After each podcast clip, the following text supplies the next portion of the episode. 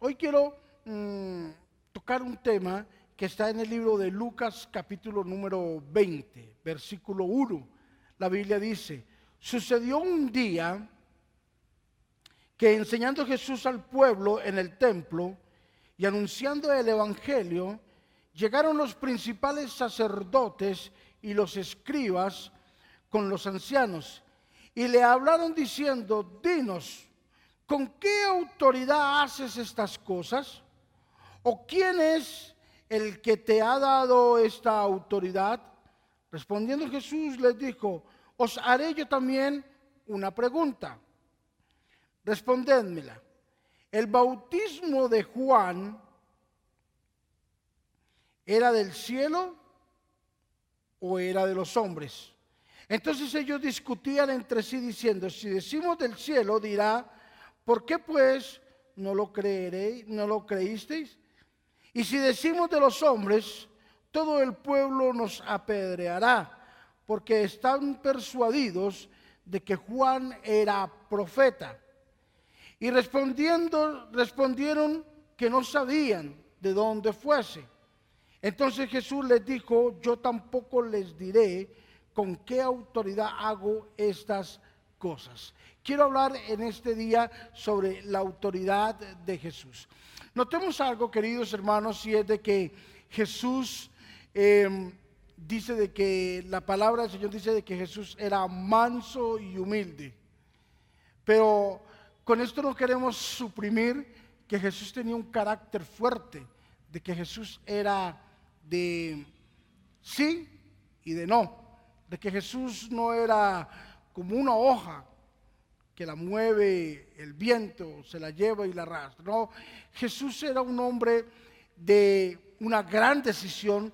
Jesús cuando estaba aquí en la tierra era un hombre de palabra con un carácter fuerte, un carácter tan fuerte que un día llegó al templo y sin mediar palabra alguna, dice, volteó la mesa de los campistas y cogió con un látigo a sacar la gente del templo porque la ira, cierto, que había dentro de él, el celo que había dentro de él, lo conllevó a decir, ustedes han constituido la casa de mi padre, cierto, en una plaza de mercado, en una guarida de ladrones, en una guarida de mercado, y dice, y volteó la mesa de los campistas, y sacó a todos estos comerciantes del templo, de la casa de Dios. Eso lo tiene que hacer una persona con un carácter fuerte, un carácter dominante, un carácter decisivo.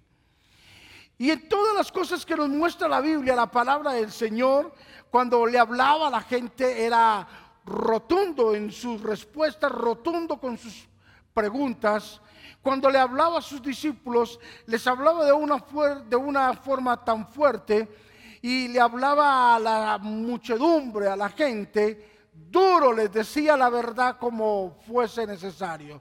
Es más, un día Jesús estaba dando una disertación del reino de los cielos y los discípulos, especialmente Pedro, se le acercó y le dijo, Señor, ¿no crees que te estás pasando? ¿No crees que estás hablando ya en demasiado duro? Jesús les dijo, no, es normal, les estoy hablando como debe de hacer, como debe de hacerse.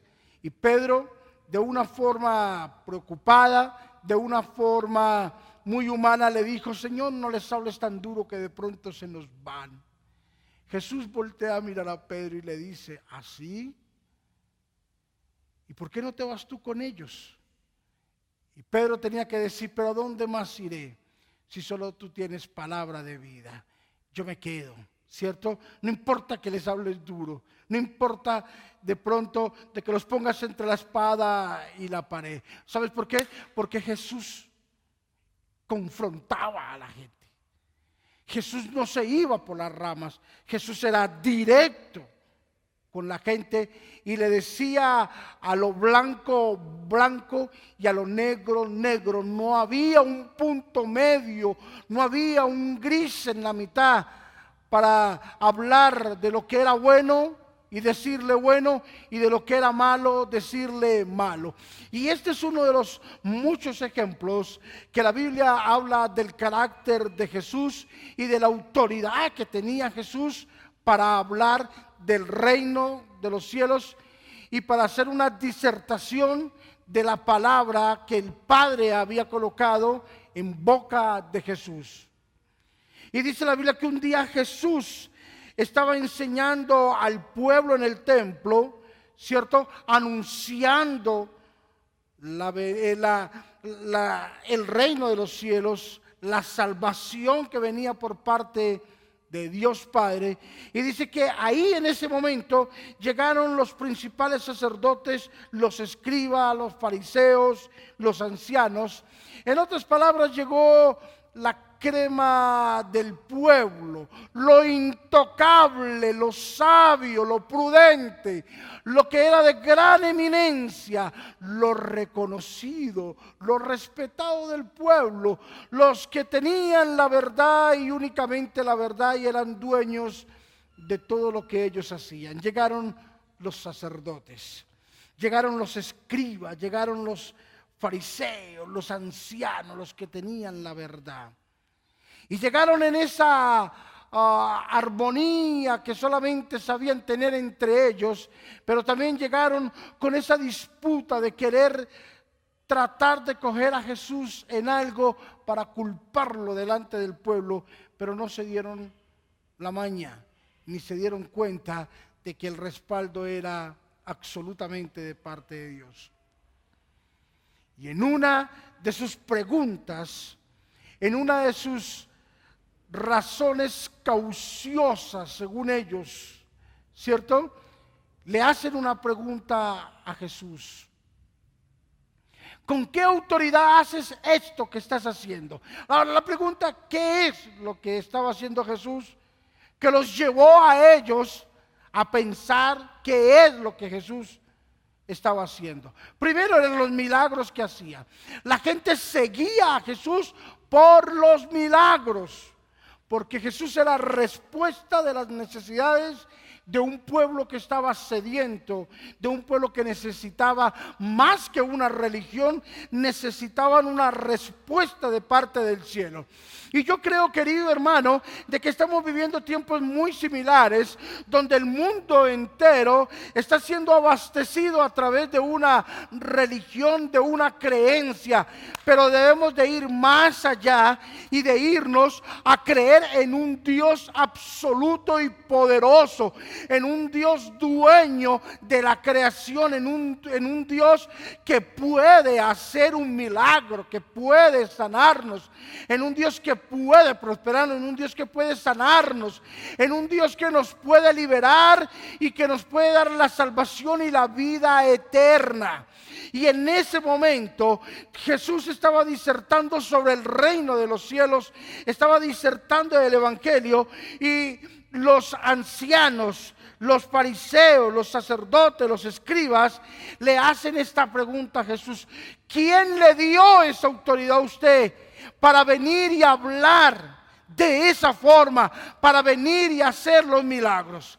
Parece ser de que Jesús no estaba en uno de esos momentos en que quería agradarle a ellos con palabras bonitas, con palabras que los agradara. Y Jesús lleno de sabiduría, lleno de conocimiento, de entendimiento, de amor, de bondad, como lo caracterizaba, le respondió de una forma muy eficaz. Respondió de una forma en la cual ellos no esperaban que Jesús les respondiera. Y les dijo en otras palabras, ok, yo les responderé esa pregunta.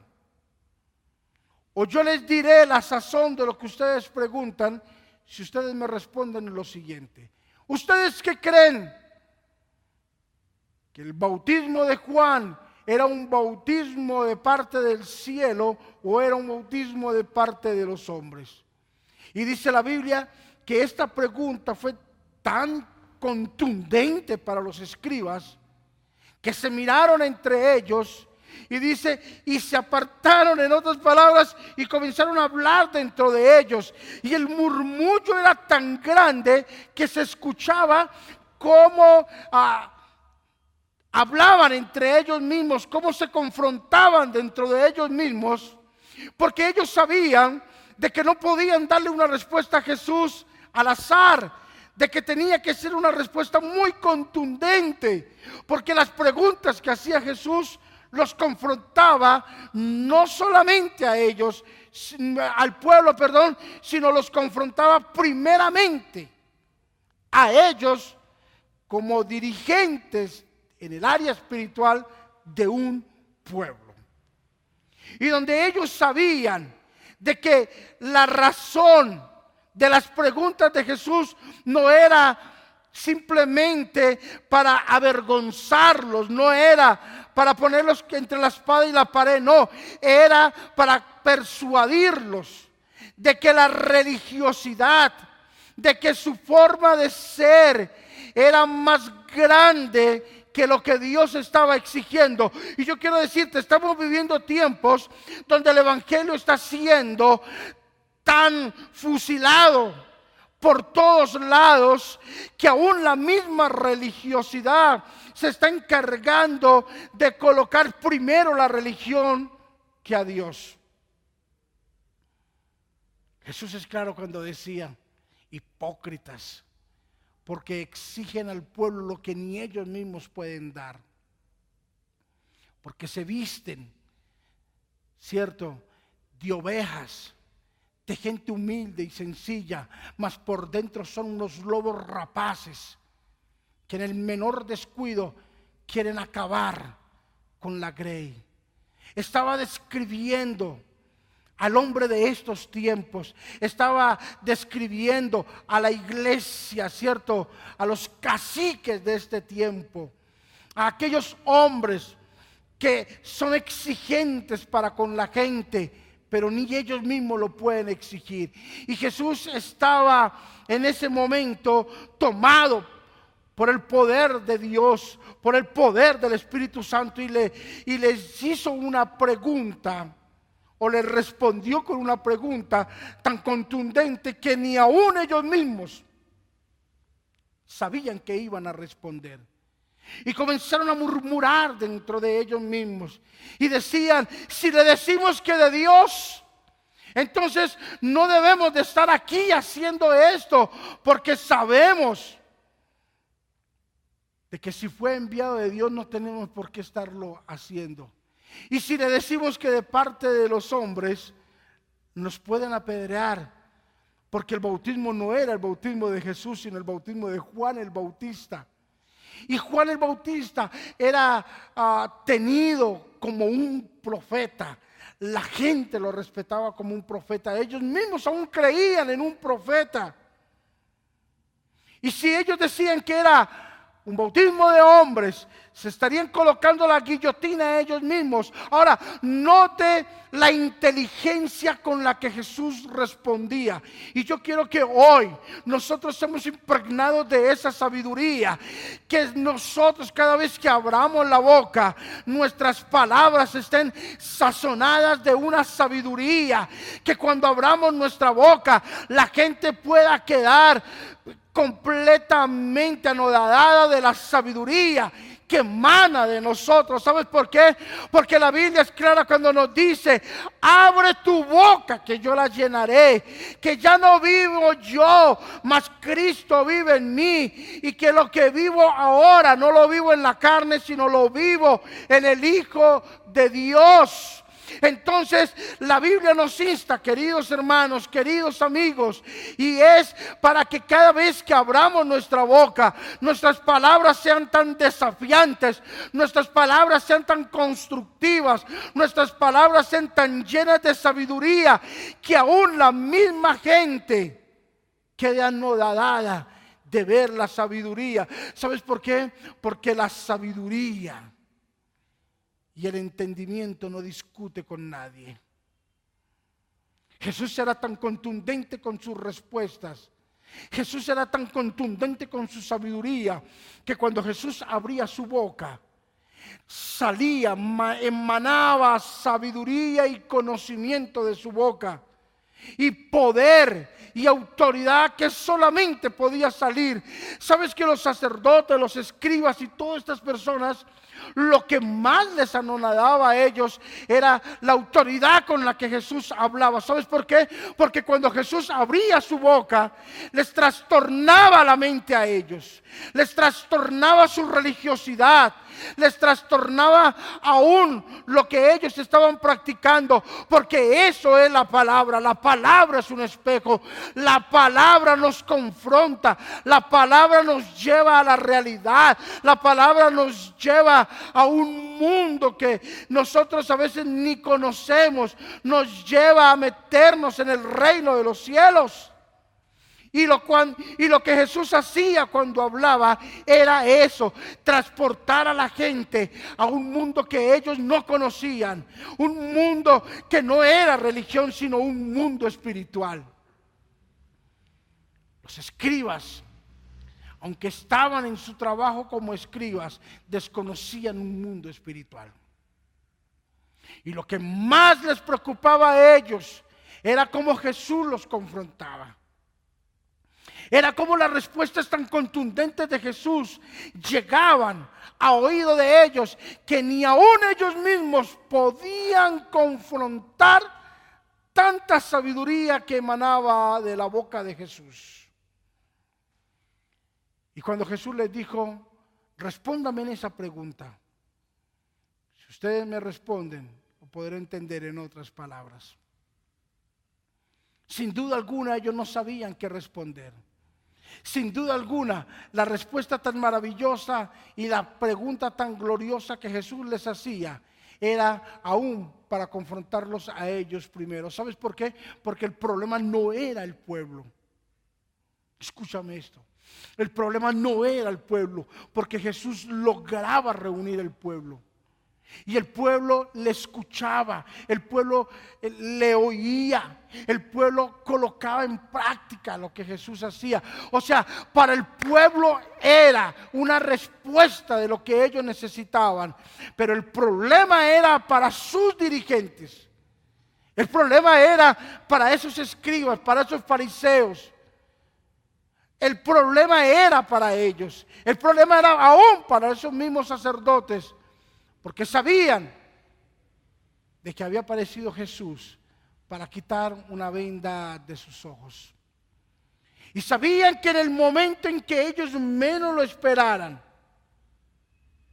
aparecía Jesús con sus respuestas maravillosas. Y sabían ellos que muchas de sus cosas de su religiosidad, de su engaño y su falsedad, serían expuestos a la luz y al escarnio público aún de el mismo pueblo. Hoy yo quiero decirte, querido hermano, en este día, si Dios con nosotros, ¿quién contra nosotros? Dios nos protegerá, Dios nos guardará, Dios nos guiará, Dios hará camino donde no hay sendas. Dios abrirá las puertas que están cerradas. Dios traerá la recompensa que nosotros tanto hemos esperado. Pero la Biblia dice en Lucas capítulo 20, versículo 5. Lucas 25. Entonces ellos discutían entre sí diciendo, si decimos del cielo dirá, ¿por qué pues no lo creísteis? Y si decimos de los hombres, todo el pueblo nos apedreará, porque están persuadidos de que Juan era profeta. Y respondiendo a ellos dijeron, no sabemos de dónde es, en otras palabras. Ahora imagínense las preguntas que Jesús le hacía a sus dirigentes, que ellos delante del pueblo tenían que reconocer que las preguntas que Jesús les hacía eran unas preguntas que ni aún ellos mismos lograban entender y mucho menos lograban responder. Y ellos tuvieron que reconocerlo públicamente, no sabemos. ¿Sabes que así es nuestra vida en el Señor? Mucha gente no entiende, mucha gente nos tilda, mucha gente nos va a calificar de exagerados, mucha gente nos va a calificar de que no es necesario. Mucha gente nos va a decir, ustedes son extremadamente exagerados. ¿Sabes por qué? Porque cuando la gente no entiende el mover de Dios, cuando la gente no entiende el propósito de Dios, cuando la gente no entiende por dónde vamos caminando, no tienen otra arma más eficaz que la murmuración y la crítica. Pero yo quiero decirte hoy a través de este en vivo, a través de este mensaje, escucha, que la duda no llegue a tu corazón. Que esa preocupación no llegue a tu vida. No te preocupes por lo que la gente pueda decir. ¿Sabes por qué? Porque la gente tiene la opinión, pero Dios tiene la verdad. No te preocupes por el concepto en que la gente te pueda tener. Haz lo correcto delante de Dios. El resto no importa. Porque Dios nos dará la respuesta. Dios aclarará en medio del camino lo que ha de hacer. Dios traerá respuesta con toda seguridad. Y ellos dijeron, no sabemos de dónde viene. No sabemos. Pero Jesús sigue sorprendiéndonos.